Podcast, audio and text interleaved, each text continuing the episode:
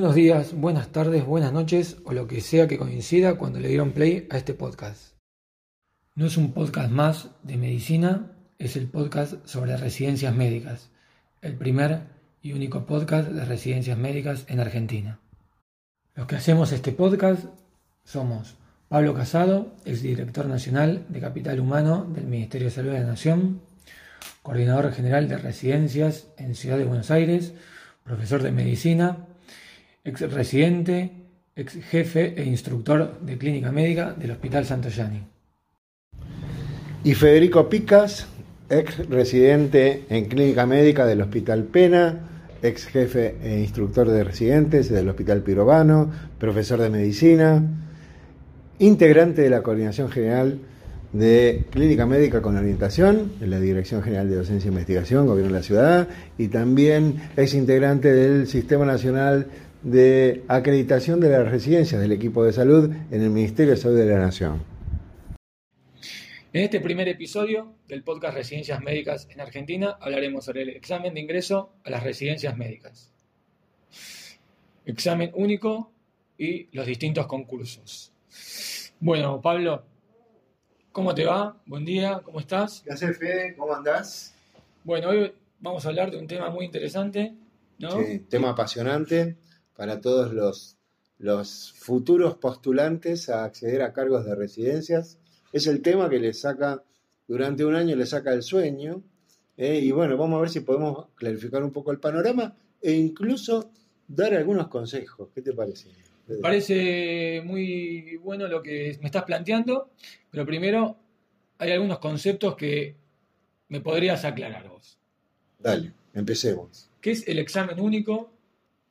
Qué son los concursos, qué es el concurso único, estas cuestiones que uno necesita guiarse con alguien de experiencia, con alguien que haya estado dentro del sistema, para que nos aclares bien a los postulantes qué debemos hacer para participar del examen de residencias. Bueno, Fede, como vos ya sabés, hemos transitado juntos muchos, muchos años estos, eh, estas diferentes alternativas del examen, de los concursos. Bueno, ¿qué es el examen? El examen, el examen unificado, hablaste recién y lo mencionaste. Los exámenes nunca, antes no estaban unificados. Para ingresar a una residencia, vos tenías el sistema público, el sistema privado, eh, que tomaban diferentes exámenes. Y a su vez, dentro del sistema público, cada provincia, cada jurisdicción tomaba un examen distinto. Por lo tanto, vos podías llegar a rendir muchos exámenes y la cantidad de exámenes que daban dependía de, del aguante que vos tenías. Yo me acuerdo que cuando, cuando rendí para entrar a, mi residencia, concursé en un privado, eh, concursé en la ciudad de Buenos Aires, eh, tuve que viajar a La Plata, yo vivía en, Buenos Aires, en la capital, y, y, viajé a La Plata para dar el concurso provincial. Bueno, una situación muy complicada. O sea que antes había diferentes exámenes dependiendo de las jurisdicciones a las que uno, o provincias, vamos a decirle provincias, a las que uno pertenecía, y también exámenes de eh, lugares privados, de hospitales, instituciones privadas. Tenías una variedad que generalmente antes era en el mes de abril, durante todo abril era el tour de los exámenes de residencias. Claro, exactamente, era el tour de los exámenes, que vos ibas viajando de hospital, eh, corriendo de un lado al otro, viendo las fechas. La verdad que era absolutamente eh, estresante y además si lo pensás desde, desde el Estado, Fede, si lo pensás desde los recursos del Estado, eh, era algo, una multiplicación de un esfuerzo eh, que, en donde obviamente hay tiempo, hay dinero, hay eh, recursos que invierten los postulantes para viajar. Bueno, todo esto era realmente muy complicado. Desde el punto de vista para el postulante, que sufría todo esto, y para el Estado, que en realidad multiplicaba una herramienta, tomaba un montón de exámenes en diferentes provincias, cuando podría ser algo más simple. ¿Y cuándo empezó esto, el examen único? Y ahí vino lo más simple. En 2011, en una iniciativa del Ministerio de Salud de Nación, eh, las provincias patagónicas deciden integrarse y tomar, se llamaba examen único, pero incluía solamente las provincias de la Patagonia. Con el tiempo, en estos años, hasta la fecha actual, las diferentes provincias se fueron incorporando el examen único. No te olvides que nosotros, nuestro país es un país federal. Y, la nación, el Estado Nacional, no puede obligar a las provincias a, eh, a, que se incorporen a un examen único nacional. Porque las políticas de salud y las políticas de educación, las provincias las definen en forma autónoma. ¿sí? Pero bueno, eh, hubo una, invitación de la nación eh, a que este examen que había empezado en la Patagonia se fueron incorporando las diferentes provincias. Y llegamos a la fecha, a 2020, con prácticamente la totalidad de las provincias adentro, salvo la provincia de Córdoba, ¿eh? no sé si te suena, que es la única provincia que no se ha incorporado al, no se ha incorporado al examen único nacional. Eh, lamentablemente. Muy bien. El examen único es eso. ¿Y el concurso? ¿Cómo son los concursos? Bueno, hay una diferencia importante, vos bien dijiste. Porque acá se suele confundir examen con concurso. Sí, es lo que todos nos preguntamos todo el tiempo. ¿Qué diferencia entre el examen único, concurso único, concurso unificado, concurso de cada provincia? El examen es una herramienta que sí eh, tiende a, ser único. Digo tiende porque a pesar de que se han incorporado todas las provincias y, habíamos mencionado en algún momento que se incorporaron los eh, hospitales privados importantes de algunas jurisdicciones, como por ejemplo la ciudad de Buenos Aires, a pesar de eso, el examen único todavía quedan algunas instituciones que hacen un examen por afuera. Pero esto la verdad es que tiende a desaparecer y el examen único da la sensación de que se va a imponer en todas las instituciones. Ahora, los concursos es distinto, porque los concursos son actos que se dan, son actos públicos que se dan después del examen, días después, una vez que se generan los rankings, el ranking correspondiente, y es el acto por el cual el postulante elige, elige una institución a donde va a ser la residencia, que la va a elegir de acuerdo a qué lugar ocupa en el ranking, va a tener prioridad de acuerdo a qué lugar ocupa en el ranking. Por eso, una cosa es el examen y otra cosa son los concursos. Y digo concursos porque cada provincia tiene un concurso diferente porque definen requisitos distintos. Pero la ciudad de Buenos Aires, la provincia de Buenos Aires y la nación, por ejemplo, los, hospitales que dependen de la nación, como el más importante es el Posadas o, eh, el Sommer, por ejemplo, que está en Rodríguez, eh, y otras instituciones, todos esos que corresponden a estas tres jurisdicciones, es un solo concurso. ¿Por qué? Porque están en la misma área geográfica. La ciudad de Buenos Aires y la provincia de Buenos Aires comparten el AMBA y la, población de la ciudad eh, es toda una unidad, no se los puede separar. Perfecto. Yo como postulante me anoto en el examen, concurso de la jurisdicción que yo quiera elegir, mi especialidad y el hospital que yo quiera elegir. Claro, ahora... Es así, más o menos es así. Vos te vas a, vos a través, como viste que decíamos que, el tema es ahora la, informática y la, tecnología ha facilitado mucho. Eso está bueno que te anotás vía, internet. Eso está excelente, no tenés que hacer una hora, trasladarte a ningún lado. Hoy a través de una plataforma que se llama CISA, Sistema de, Sistema eh, de Información Sanitaria Argentina, Sistema Integrado de Información Sanitaria Argentina, a través de esta plataforma vos te, te, anotás al concurso, al, examen y al concurso. Elegís un concurso, por ejemplo, puedo elegir el concurso unificado y ahí me va a tocar algún hospital que sea eh, de la provincia de Buenos Aires, la ciudad de Buenos Aires o de la Nación, o me puedo anotar en el concurso de la provincia de Entre Ríos, o me puedo anotar en el concurso de la provincia de Salta.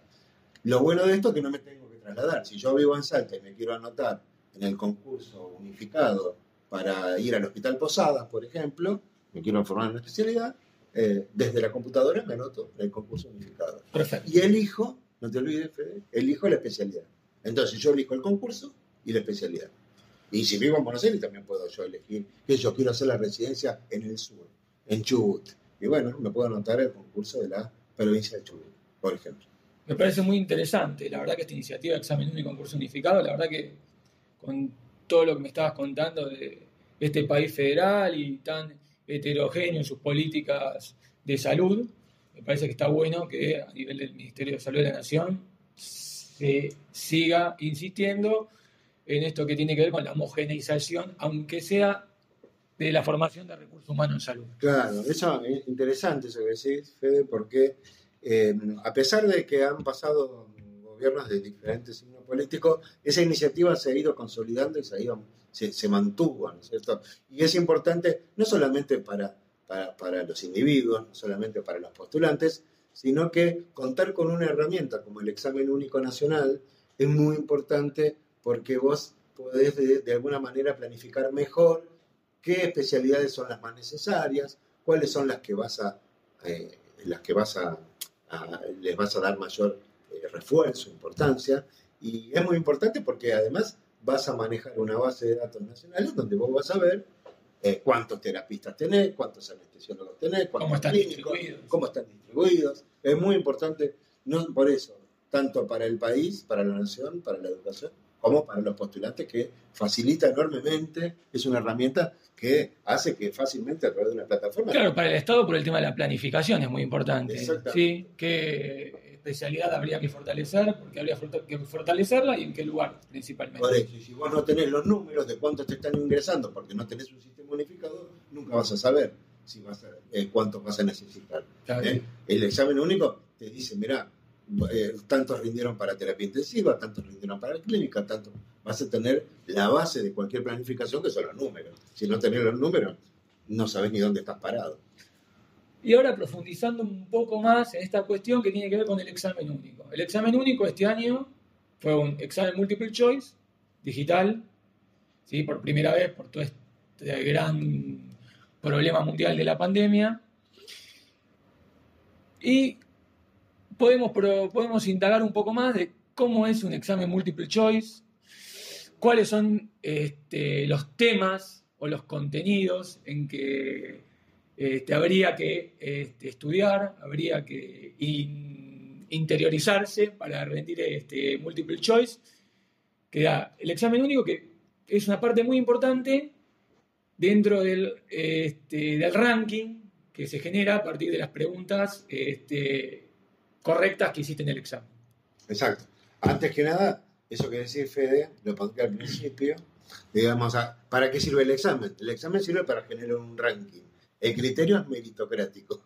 Digamos, si das mejor el examen, eh, vas a estar más arriba en el ranking y vas a tener mayor, mayores posibilidades de elegir un hospital que a vos te guste. Claro, es una manera como para también fácil, económica, rápida de tomar 10.000 eh, exámenes. Porque si no, ¿cómo haces? Está bien, es meritocrático, pero algún, algún sistema hay que buscarlo. Algún criterio tenés que usar. Entonces se eligió este sistema. Porque el otro puede decir, bueno, podría ser por sorteo, como había algún director en, la ciudad de Buenos Aires que, que, tenía esa genial idea. A mí no me parece, a mí me parece que algún criterio, creo que vos estás de acuerdo, algún criterio que tiene que haber, y por supuesto el criterio es que el mejor examen, eh, que se promedia además con el, eh, con el promedio de la carrera, eh, eso te dé un número que a vos te permita, a la hora de elegir un, hospital, y si está más arriba, tener más, más posibilidad de elegir un hospital que te guste. Esa es la idea. ¿Y cómo es este, la elaboración del examen de residencia? en, eso estuvimos, los dos muchos años, así que lo repasamos juntos, si querés. La elaboración, si vos te acordás, Fede, nosotros empezamos hace ya unos años atrás con coordinando lo que era el examen de la Ciudad de Buenos Aires. Nosotros, vos y yo, armábamos lo que era el examen en la Ciudad de Buenos Aires. Y ahí armábamos, teníamos un equipo de trabajo. Sí, estábamos todos los coordinadores de todas las residencias. Sí, de las residencias básicas, ¿acordás? De las residencias básicas, exactamente. ¿Te acordás que? que tenemos cirugía, clínica médica, este, toco ginecología. Medicina general. Medicina general. Y nosotros que nos dedicamos a las orientaciones clínicas, ¿no es cierto? Sí, ¿qué son las especialidades clínicas? Las especialidades clínicas. Bueno, estos, estos coordinadores aportaban con preguntas de la especialidad, con temas relevantes de la especialidad. Nosotros que éramos clínica médica, básicamente, aportábamos cerca del 60% de las preguntas, Fede, ¿te acordás? Y esas preguntas tenían que ver, nosotros tomábamos temas prevalentes, ¿te acordás? Temas prevalentes de las diferentes especialidades clínicas. Te pongo un ejemplo. Preguntábamos mucho sobre infarto cardiovascular, ¿no es cierto? De la especialidad cardiología, preguntábamos mucho infarto, preguntábamos síndrome coronario agudo, eh, y de neumonología eh, tomábamos la especialidad y decíamos, bueno, ¿qué preguntamos de esto? ¿Y qué vamos a preguntar?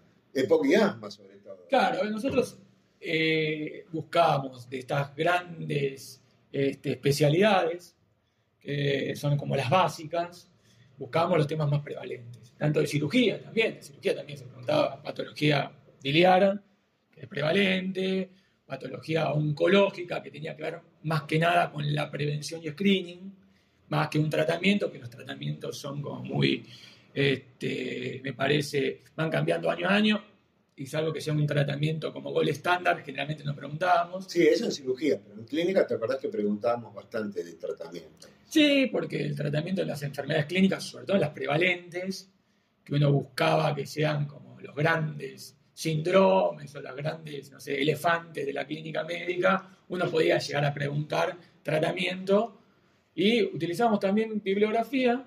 Sí, yo, esto que estás diciendo, está bueno que quienes nos estén escuchando eh, y estén interesados en entrar a la residencia lo tengan muy en cuenta, porque estamos dando algunas pautas de en qué deben enfocarse y qué deben estudiar. Claro. Por ejemplo, pediatría, que nos dijiste. Pediatría. pediatría, me olvidé, pediatría, Ah, pediatría, pediatría. una, una Pediatría gran es una especialidad- especialidad básica. Es una especialidad recontra importante. Y la especialidad de pediatría, vos te acordás que el enfoque es preguntar sobre el niño sano. Así que tal vez no enfocarnos en la patología, salvo en la muy prevalente, pero a la hora de estudiar, estudiar mucho desarrollo. Claro. desarrollo. Y sí, porque es lo que se ve durante la carrera, durante el grado en, en medicina, uno lo que más evalúa es niños sanos. Si bien hay alguna que otra patología prevalente que uno pueda llegar a indagar un poco más, yo creo que niños sanos es importante. Y después lo otro que preguntábamos, nosotros era, ¿te acordás? Sobre normativa, preguntábamos. Normativas, sobre leyes de salud. Sí, ¿sí? ¿Te acordás que preguntábamos bastante de eso?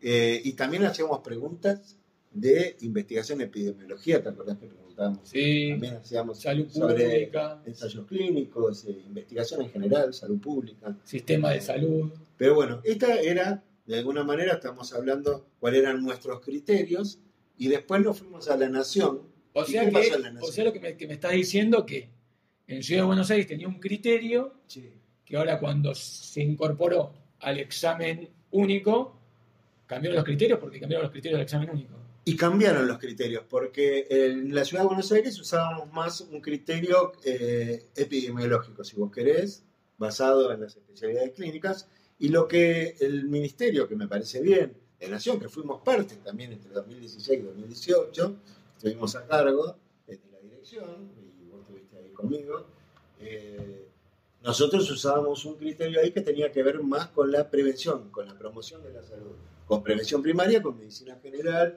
con atención primaria. Perdón, no medicina general, atención primaria. Atención ¿No es primaria. cierto? ¿Y te acordás cuáles eran- eran las temáticas? Y las temáticas que, que- que se abordaban eran la salud del niño, la niña y el adolescente, la salud del adulto Sí. Y del adulto mayor, la salud de la mujer y salud pública. Esos eran los grandes ejes Exacto. en los cuales uno iba a hablar sobre la, iba a preguntar sobre la prevención, promoción, diagnóstico, tratamiento y situaciones de urgencia, ¿sí?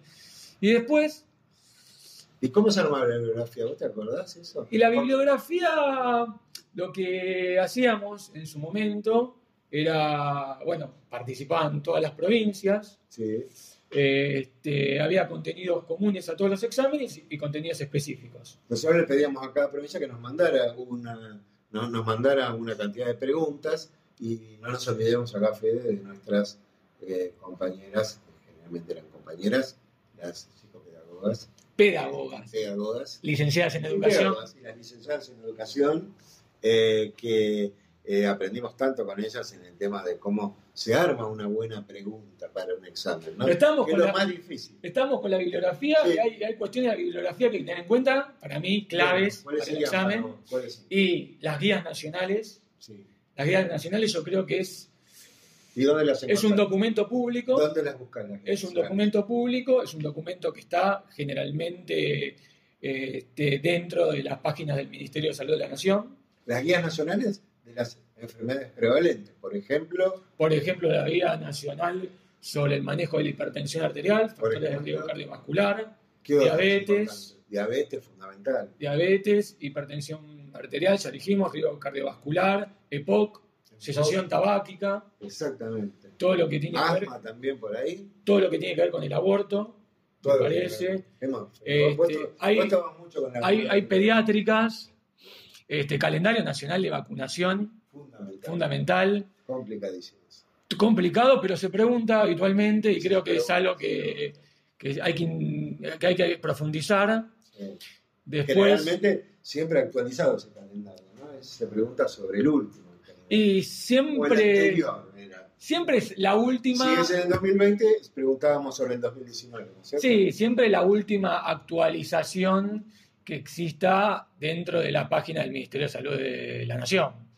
Las guías de métodos anticonceptivos también, eso es importante. Perfecto. Yo creo que todas las guías que te ponga como bibliografía el examen de residencias, Esas las tenés que saber. esas las tenés que saber sí o sí, y Sí. se preguntan y se hace mucho hincapié en eso, y yo creo que están, primero están muy buenas. Sí. Uno que ha hecho Y preguntas además, y que las ha leído, ah, están muy buenas esas y guías. además es accesible porque yo, uno no se imagina por dónde empezar. Vos estabas para rendir el examen de residencia y tengo que estudiar toda la carrera.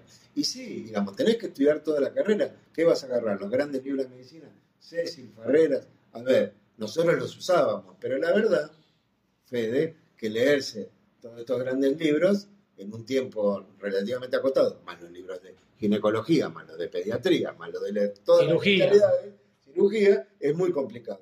Por lo tanto, sería nuestro consejo que estudien mucho sobre las guías, que las guías son mucho más accesibles, son más cortas, y se pregunta sobre eso.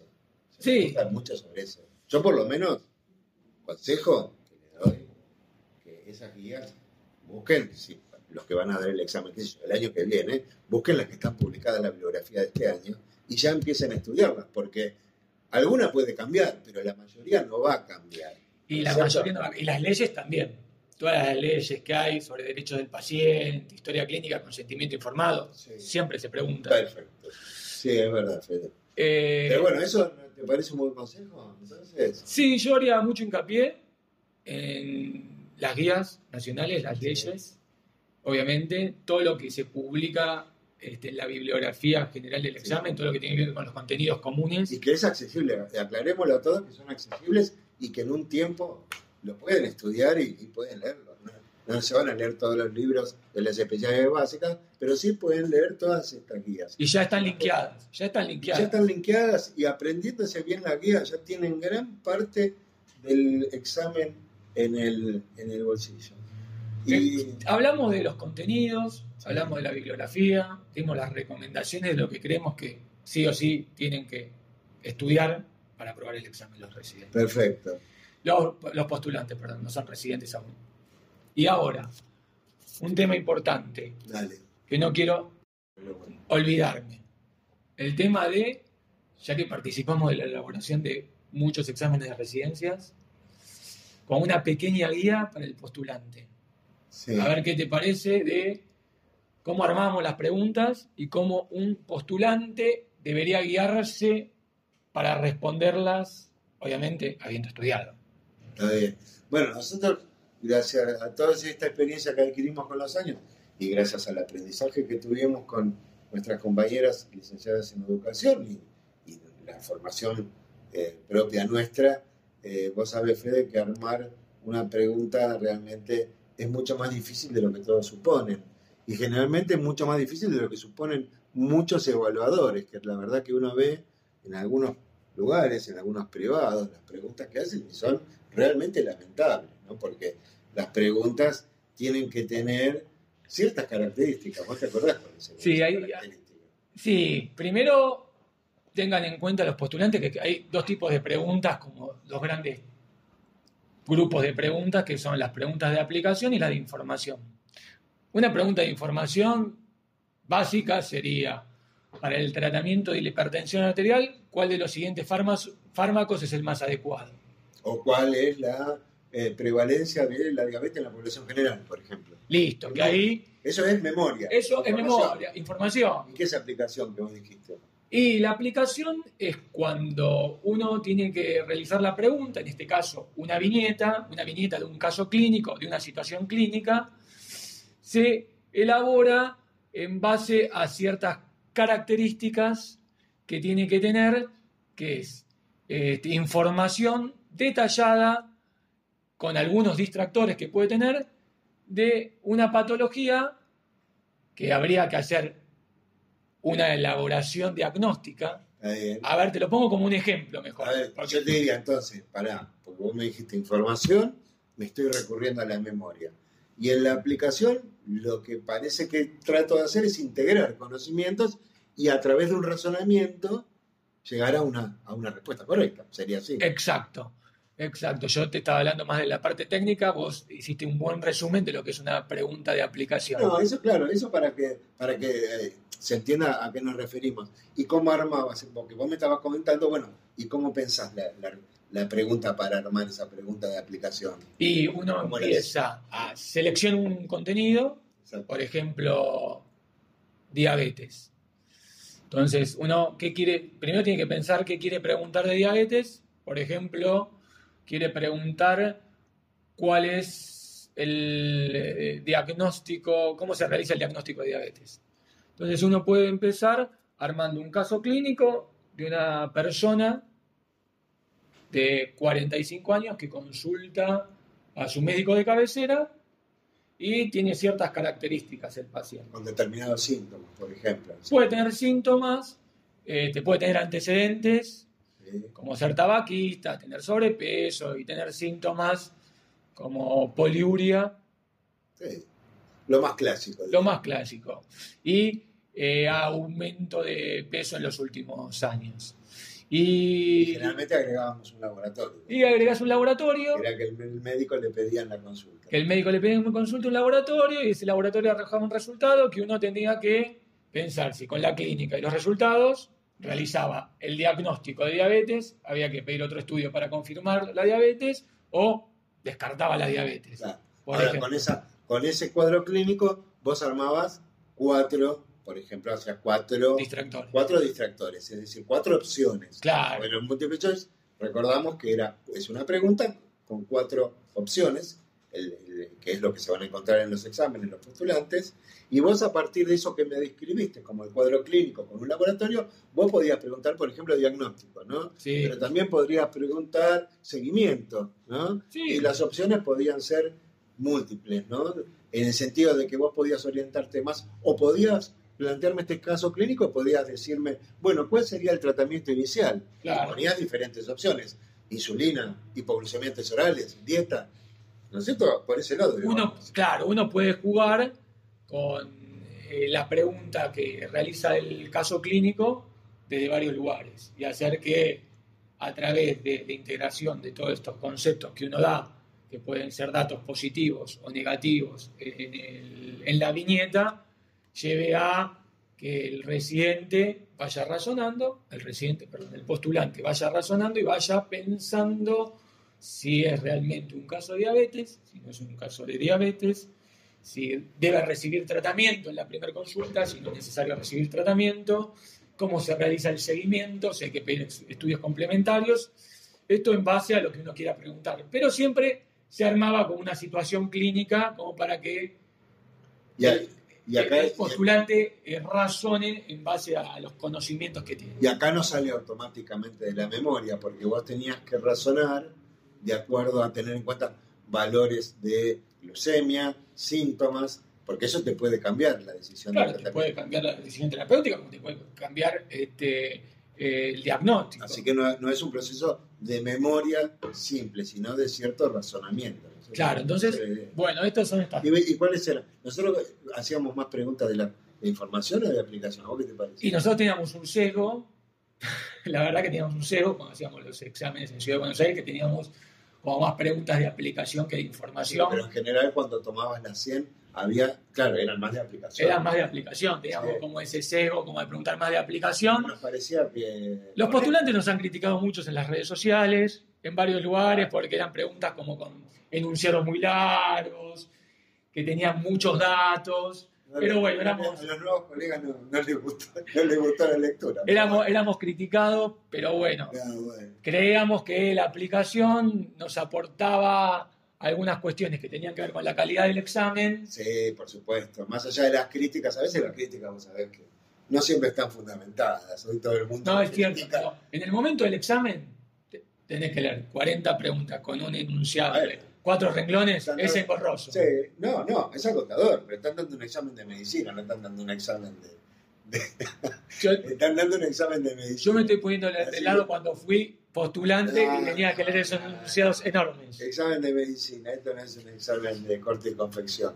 Así que bueno, sí, y es complicado, sobre todo, no sé si eran complicadas las preguntas, el proceso de responder, de responder 100 preguntas es agotador, pero se da un tiempo, y en el examen nacional se están dando un tiempo bastante importante. Dos horas y media fue el último. eh, que da- es un tiempo que vos podés tranquilamente responder esas preguntas sin mayores apremios, ¿no es cierto? Bueno, hablamos que le dimos un par de tips a los Dale, a ver. postulantes, que fue, bueno, que estudien sí o sí, que se anoten primero bien, que hagan todo el proceso de la Sí. inscripción correctamente, con los datos que se les pida, Sí, sí. que se anotan en el concurso de la jurisdicción Al que quieran concursar. al que quieran concursar, obviamente, Y que elijan la especialidad. Que elijan la especialidad, Sí, que es muy importante, es muy importante. es muy importante elegir una especialidad, eh, este, muy importante este, elegir la especialidad de acuerdo a las convicciones, ¿puedo decir? Sí, sí. Eso es para otro tema, para Ese- otro, ese para otro para otro episodio, para otro episodio. pero bueno, eh, una vez que Vos esté... decís, vos decís porque a algunos les gusta más por, por cuánto le rinde económicamente. Eso habría hay, que hay hacer, mucho de eso también. a eso, de eso habría que hacer como... Eso lo vamos a analizar en otro, en otro episodio. Bueno, bueno, que obviamente que, que estudien los contenidos, que estudien la Eso bibliografía. que les dijimos, ¿no es cierto? Sí, La bibliografía, que se basen mucho en la bibliografía, como bien vos dijiste, estudien las guías nacionales que van a poder en un tiempo, la verdad que en un tiempo no muy extenso pueden abarcar esas guías, ¿sí? Enfocándose sobre todo en el estudio de eso. Y después que tengan en cuenta patologías prevalentes.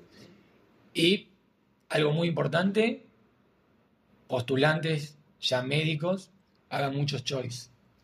Ah, eso me Practiquen. estaba- Eso me estaba Practiquen olvidando. mucho, yo creo que desde, ¿Y dónde están los choices? desde ya, ¿Te acordás?